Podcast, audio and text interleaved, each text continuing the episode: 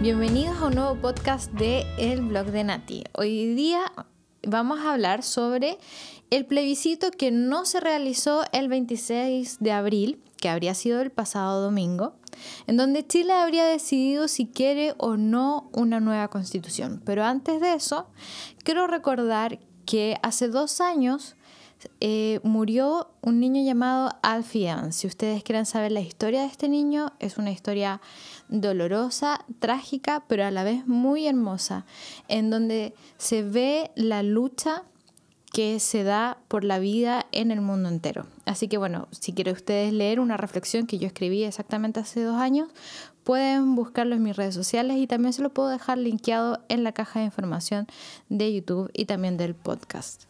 También quiero contarte que en mis redes sociales puedes seguirme en Twitter y en Instagram, que se llaman también blog de Nati. Todo, todo se llama igual, así que bien sencillo. Ahora quiero entrar de lleno al tema que hoy día nos convoca. El coronavirus vino a cambiar parte de la agenda política. Eso es absolutamente innegable. Hace dos meses en Chile estábamos viviendo una realidad totalmente diferente a la actual. La mayor preocupación que teníamos como país era una revolución marxista, una subversión anarquista, que buscaba hacer cambios sustanciales por medio de la violencia y de ciertos ataques terroristas.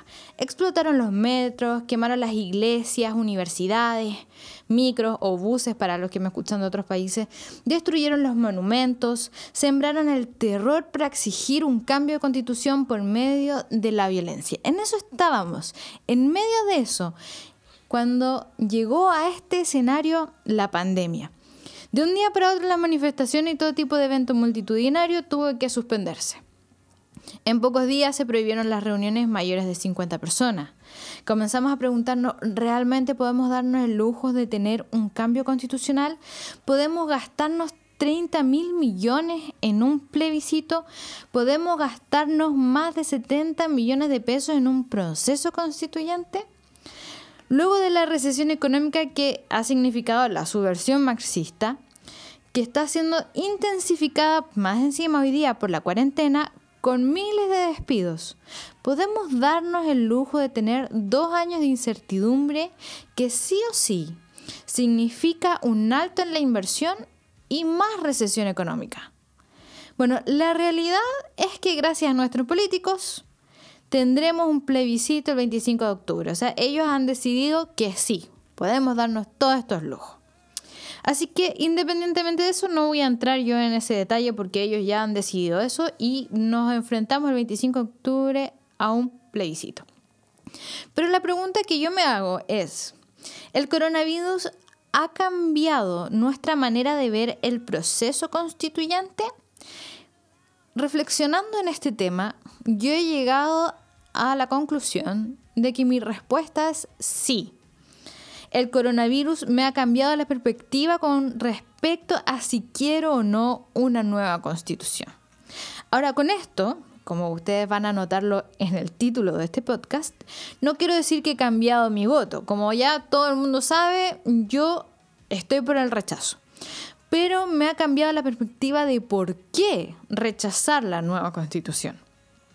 Y una de esas razones es la protección de derechos fundamentales de la persona humana. Derechos, ¿qué son los derechos fundamentales? Partamos por ahí.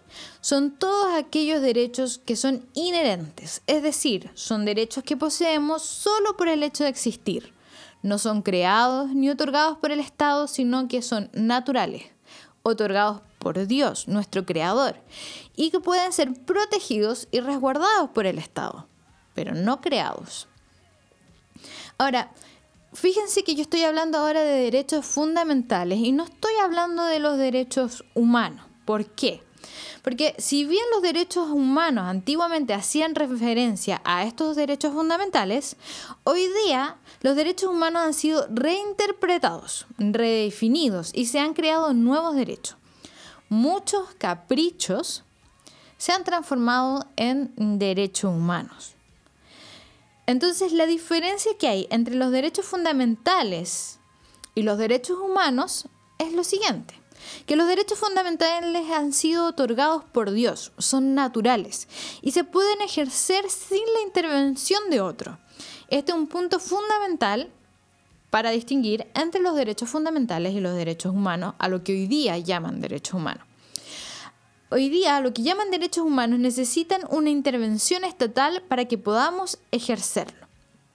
Y este es un punto gravísimo en cuanto a los derechos humanos, porque le estamos dando el poder al Estado o a organizaciones internacionales de crear derechos y de la responsabilidad de proporcionarnos esos derechos. Le estamos dando el lugar de Dios a los estados o a organizaciones internacionales. Porque cuando un derecho ha sido dado por Dios, significa que solo Dios te lo puede quitar. Por lo tanto, si es el Estado quien crea y me otorga derechos, solo el Estado me lo puede quitar. Y eso le da lugar de Dios. Permíteme darte un ejemplo bien práctico. El derecho humano al aborto. Sabemos que no es un derecho humano, pero ellos hoy día le llaman que eso es un derecho humano. Necesitas que el Estado te proporcione los medios para que, te puedas, para que tú puedas tener un aborto libre, seguro y gratuito. El Estado paga, te lo provee y tú dependes de él. El Estado decide vulnerar un derecho fundamental de otro ser humano para concederle a la mujer el supuesto derecho de abortar. Es decir, le quita el derecho fundamental a la vida del bebé para que la mujer pueda ejercer este supuesto derecho humano. Y el Estado de esta forma está tomando el lugar de Dios. Otro ejemplo, el matrimonio homosexual, el derecho humano al matrimonio homosexual, que algunos lo llaman de esa forma. El matrimonio natural es una institución natural. ¿Qué significa esto? Que el hombre y la mujer se unen, tienen hijos y eso forma una familia. Así de sencillo. No se necesita el Estado, no fue algo que el Estado inventó ni el Estado creó. El Estado lo que hace es proteger la familia. Porque es una institución que beneficia a la nación, porque a partir de la familia se crean los próximos ciudadanos. Así de sencillo. En cambio, en el caso de una unión homosexual, son dos personas del mismo sexo que se unen y fin de la historia. No hay nada más. Por lo tanto, ¿qué hace el Estado? Para reconocer este derecho humano, el Estado tiene que crear la institución del matrimonio homosexual, definirlo como familia, proporcionarles las opciones de adopción. las uniones homosexuales dependen del Estado para que puedan lograr esto. Y de paso se vulnera el derecho natural del niño a tener un papá y una mamá.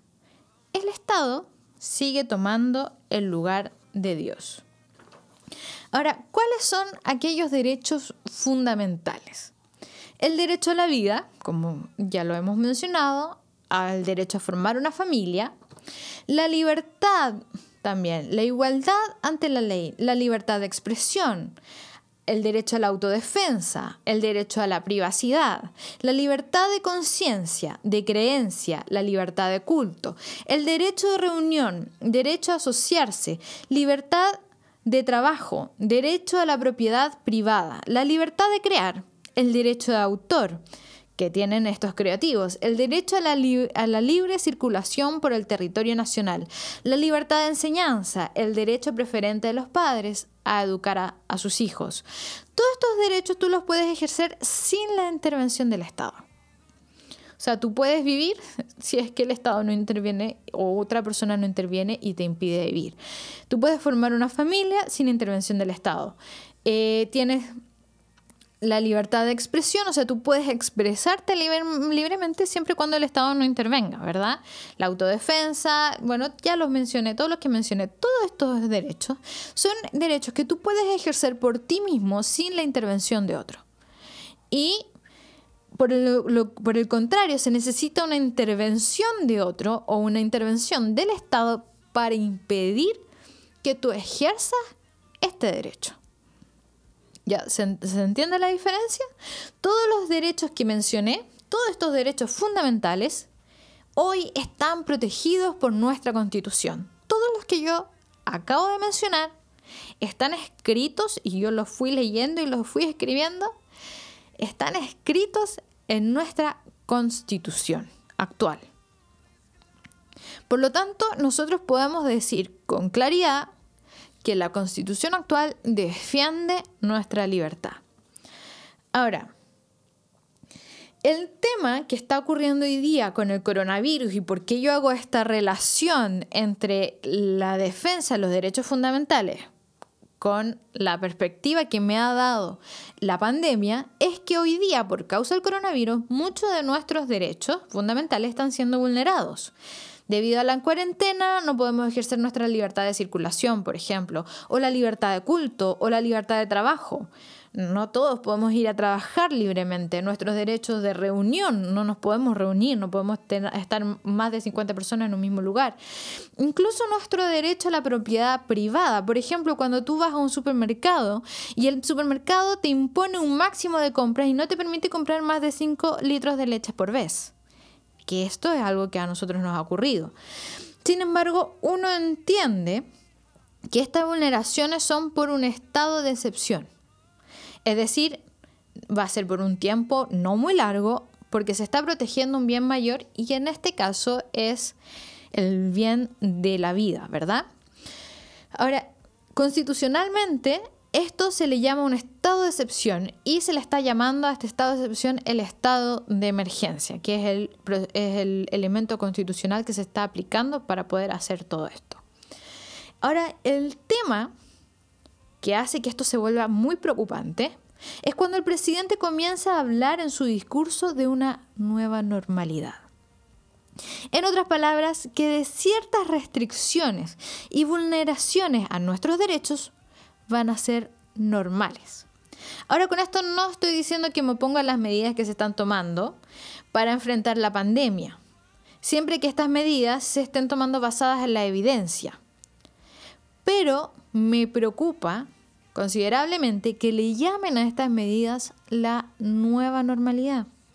Porque entendiendo lo normal como el estado natural de una cosa, no podemos permitir que las violaciones a nuestros derechos fundamentales se vuelvan nuestro nuevo estado natural.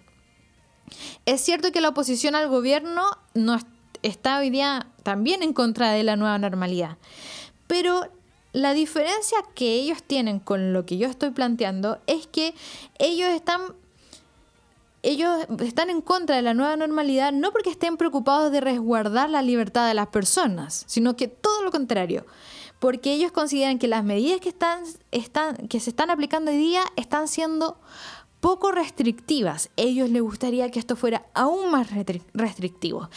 Muchos de la oposición están indignados porque no se ha declarado una cuarentena total en todo el territorio nacional, cuando en realidad, considerando nuestra geografía, es un absurdo. La distancia que hay entre una región y otra eh, permite un cierto nivel de aislamiento y no necesita que todo el territorio nacional esté en cuarentena al mismo tiempo. Pero a la izquierda le molesta que no sea lo suficientemente restrictivo como está ocurriendo en España y en otros países. Aquí la intención es habituarnos a vivir con restricciones y con limitaciones a nuestra libertad, al punto que esto se vuelva natural para nosotros. Y eso, eso es algo que a mí me preocupa. Insisto, la pandemia es un estado de excepción, es momentáneo, no va a durar para siempre. El coronavirus y ninguna otra pandemia ha durado toda la vida, ni ha exterminado a la humanidad. Entonces, hablar de nueva normalidad es establecer que esto será así desde ahora y para siempre. Y eso es totalmente preocupante. Ahora, esto se vuelve aún más preocupante cuando descubro que este concepto de nueva normalidad no es original de Sebastián Piñera, sino que también se está usando en otros países como en México, en Colombia, en Ecuador, en Uruguay y en España. Pero aún, este concepto viene directo de la Organización Mundial de Salud, en donde el cuestionado director de la Organización Mundial de Salud, el señor Tedros, dijo, el mundo no puede volver, abro comillas, el mundo no puede volver a donde estábamos antes. Tiene que haber una nueva normalidad, un mundo más sano y mejor preparado. Cierro comillas.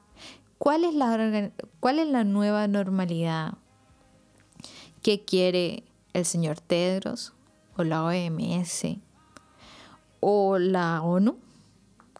¿Querrán un gobierno globalista como muchos están planteando? ¿Querrán la, querrán la normalidad que se vive en China, en donde los derechos fundamentales están siendo violados constantemente en sus habitantes? Esto se vuelve preocupante. También me preocupa ver cómo muchos políticos de izquierda en el mundo, no solamente en Chile, están usando la pandemia para avanzar en sus políticas tal como lo reconoció el presidente de España cuando dijo, abro comillas, la pandemia tiene como objetivo acelerar cambios que ya venían desde hace años. El cambio en el teletrabajo, en el consumo, hacia la digitalización y la automatización, hacia formas de gobernanza mundial. Cierro comillas. Hacia formas de gobernanza mundial. Ojo ahí. Es, es aún más preocupante este tema de la nueva normalidad cuando tú ves a los medios de comunicación ensalzando a China y cómo ellos han hecho la gestión, la magnífica o heroica, como se decía en algún lado, eh, gestión que ha tenido frente al coronavirus. O cuando nos encontramos con noticias como la de Infobae, que habla de cómo Vietnam tuvo un gran éxito frente al coronavirus, diciendo lo siguiente, abro comillas, la respuesta fue posible, o sea, el éxito que ellos tuvieron, ¿cierto? Fue posible gracias a un sistema leninista, unipartidista, que suele ser criticado por mantener el secreto silenciar la disidencia, pisotear los derechos individuales, pero que resultó hábil para hacer frente a la crisis sanitaria desde que fue la primera nación en erradicar la epidemia de SARS hace casi dos décadas. Es claro que no es un modelo replicable en las democracias liberales de Occidente. Cierro comillas. Esto es preocupante. leer este tipo de, noticias eh, internacionales es preocupante. Es preocupante porque vemos que el mundo, o están tratando de llevar al mundo hacia un régimen totalitario que no respeta, no respeta los derechos fundamentales la revolución marxista que se estaba llevando a cabo en Chile y que hoy día está en pausa, no es que terminó, no es que se venció, sino que está en pausa por ahora, no respeta los derechos fundamentales. Entonces tenemos que entender que estamos en una época en donde nuestros derechos fundamentales están en serio peligro. En Chile y en el resto del mundo. Algunos Quieren que la vulneración de estos derechos sea nuestra nueva normalidad. Y quieren eliminar la constitución actual, aquella carta fundamental que defiende nuestra libertad, para que se escriba una nueva constitución, en donde posiblemente nuestros derechos fundamentales sean vulnerados en esa nueva constitución. Esto puede ser un gravísimo error para nuestro país. Por lo tanto, entendiendo el nuevo escenario en que nosotros estamos hoy día debido a la pandemia y a los avances de estos, de estos pensamientos totalitaristas, yo voy por defender la libertad. Yo voy por defender los derechos que Dios nos dio. Y por eso el 25 de octubre yo rechazo una nueva constitución. Con esa reflexión los dejo, mis queridos amigos, ya saben, si te gusta, comparte, comenta, conéctate conmigo en las redes sociales y puedes escucharlo esto también en Spotify, en iTunes, en Google Podcast y por supuesto en YouTube. Ahí nos escuchamos en un próximo episodio de El blog de Nati.